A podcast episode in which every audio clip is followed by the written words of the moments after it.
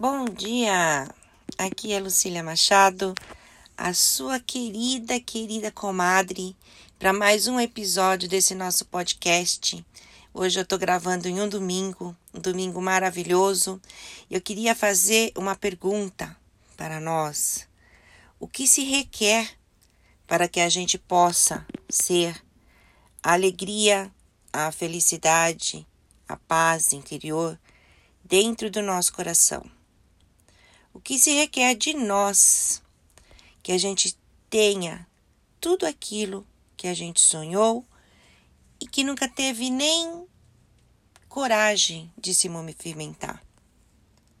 O que se requer de nós, para uma de nós, para que a gente se comprometa ferozmente em ser quem nós nunca imaginamos ser e que nunca mais a gente pudesse se recusar a ser e receber aquilo que a gente escolheu. Quando a gente toma uma atitude, quando a gente toma uma decisão na nossa vida, quando a gente olha para aquela situação e fala, mesmo sabendo que você está aqui para fazer o meu crescimento, eu não quero mais. Sabe aquela coisa que você fala, eu vou crescer em outro lugar, mas esse aqui não dá mais. Quando a gente dá esse grito de liberdade, fala, chega, é diferente. A nossa coragem de se impor diante daquele aprendizado e dizer não, mesmo que você me seja um aprendizado, eu vou aprender essa mesma situação em outro local. É uma escolha que a gente faz de grande valia. De grande valia. Porque é como se a gente quisesse quebrar aquele movimento de estagnação, tirar aquele muro que está instalado na nossa frente, que não permite com que a gente veja quem nós somos, quem nós nascemos para ser e tudo aquilo que a gente pode ser e ter.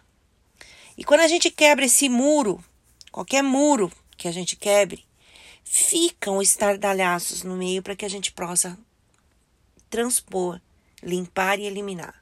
Então, quando você vê uma demolição de uma casa, você vê o tanto de entulho que fica ali.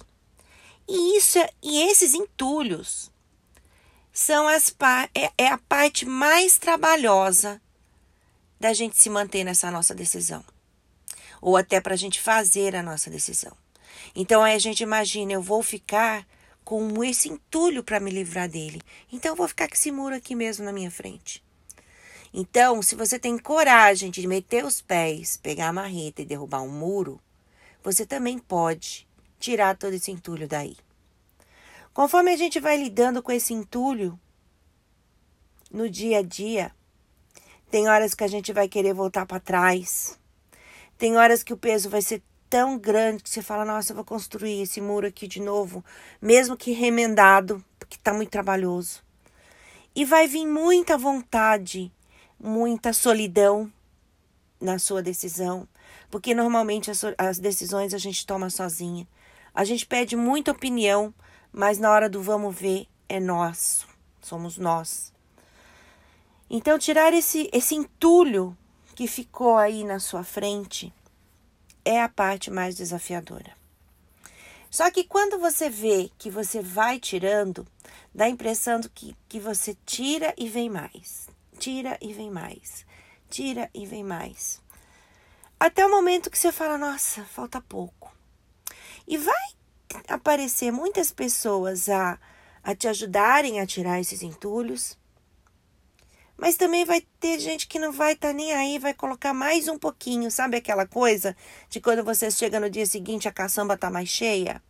Colocaram mais coisa nesse entulho. Então é preciso você cuidar.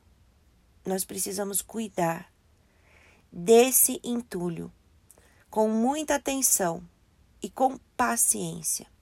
A paciência, ela traz clareza.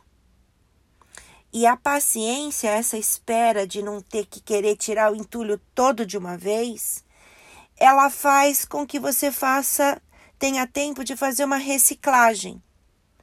Sabe aquelas coisas que você vê naqueles programas de, de televisão, o Santa Ajuda? Tem três, três baldes, cada um de uma cor, E em cada cor você põe o de reaproveitar, o de doar e o de jogar fora.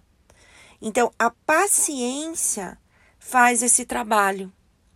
O trabalho de você olhar e ver aquilo que você vai aproveitar, aquilo que você pode doar e aquilo que realmente não serve para nada.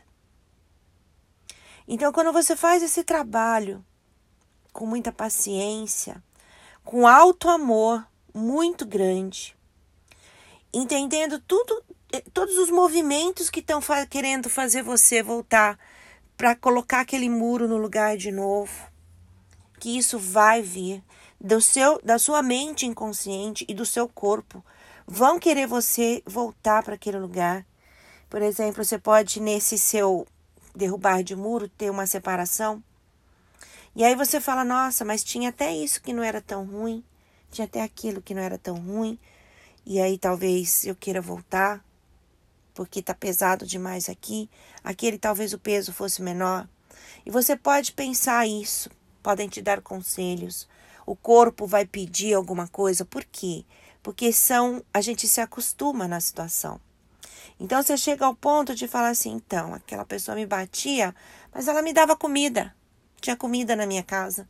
E hoje eu não apanho, mas eu não tenho comida tá faltando aqui, eu tô trabalhando tal, mas tá faltando.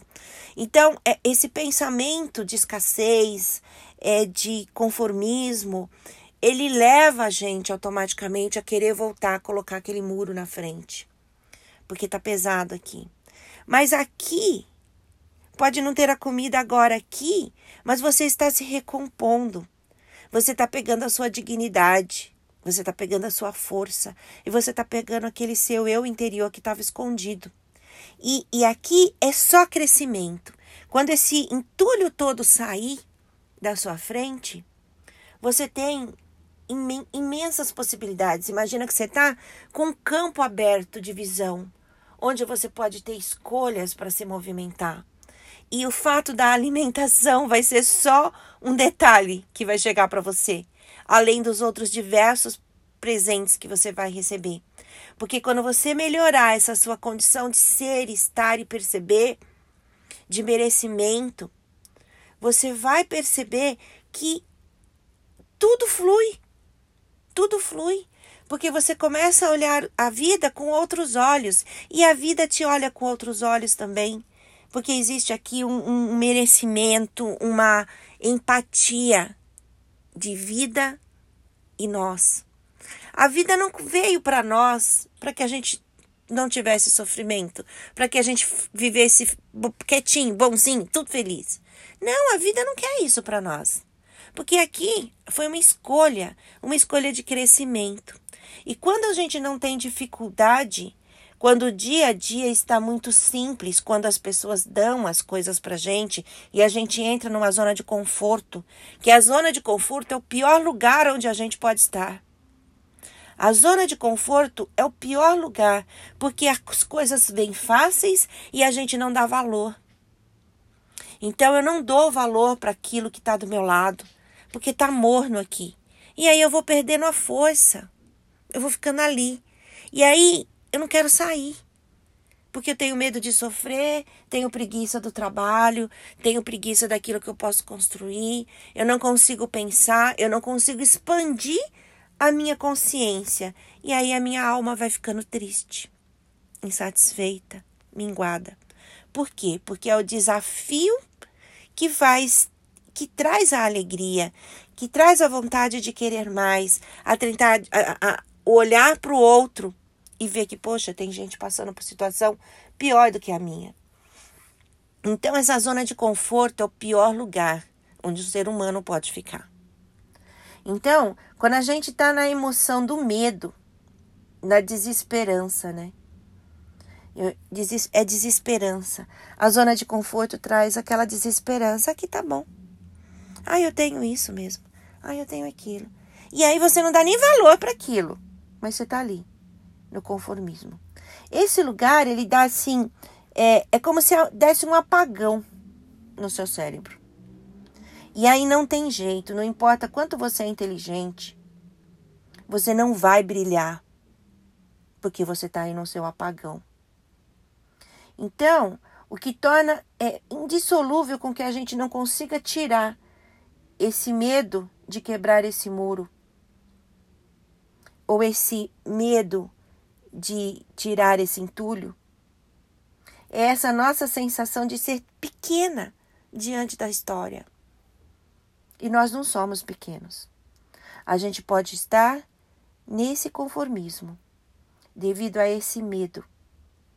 Então, é, a gente só pode ter a criatividade de resolver os nossos problemas quando o nosso cérebro alcança essa liberdade, esse equilíbrio e essa coragem e de se achar e de aceitar que nós somos sim eficientes e que nós somos eficientes e suficientes para nós mesmos, para com os nossos aprendizados, sejam eles bons ou ruins. Então, hoje, né, eu queria dizer para vocês assim: sempre tem uma coisa apertando o nosso pé. Mas olha para ela. Veja, avalia, traz clareza para a situação. Quanto tempo, né? Quanto tempo nós estamos aí? Então, tem aqui um exemplo de um livro que eu vou ler para vocês, que a gente precisa de elasticidade. Então, que na metalúrgica, a palavra resiliência, ela é a resistência do metal em ser deformado. E nós também adotamos da mesma arte a palavra elasticidade, que é a capacidade do metal de voltar à forma original quando a força que o deformou desaparece.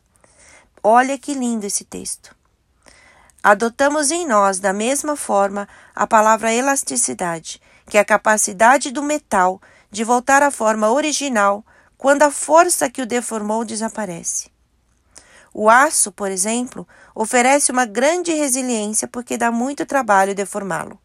E, por outro lado, tem uma grande elasticidade para voltar à sua forma inicial, depois que a força que atuava sobre ele cessa.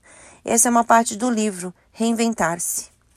Então, por mais que a gente tenha sido deformada, por mais que a gente tenha sido degolada, sabe, a gente tem o poder, a gente tem essa elasticidade.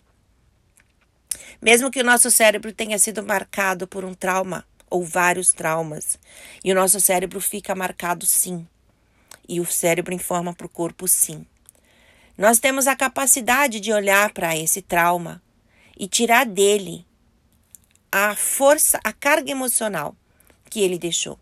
Nunca mais esse trauma vai sair do seu cérebro e do seu corpo. A marca vai ficar lá. A gente vai fazer um trabalho de, de ressignificação, de, de, de massagem, de observação do corpo, para tirar a carga emocional que ficou dentro desse, desse trauma. Mas nós podemos fazer isso com essa elasticidade.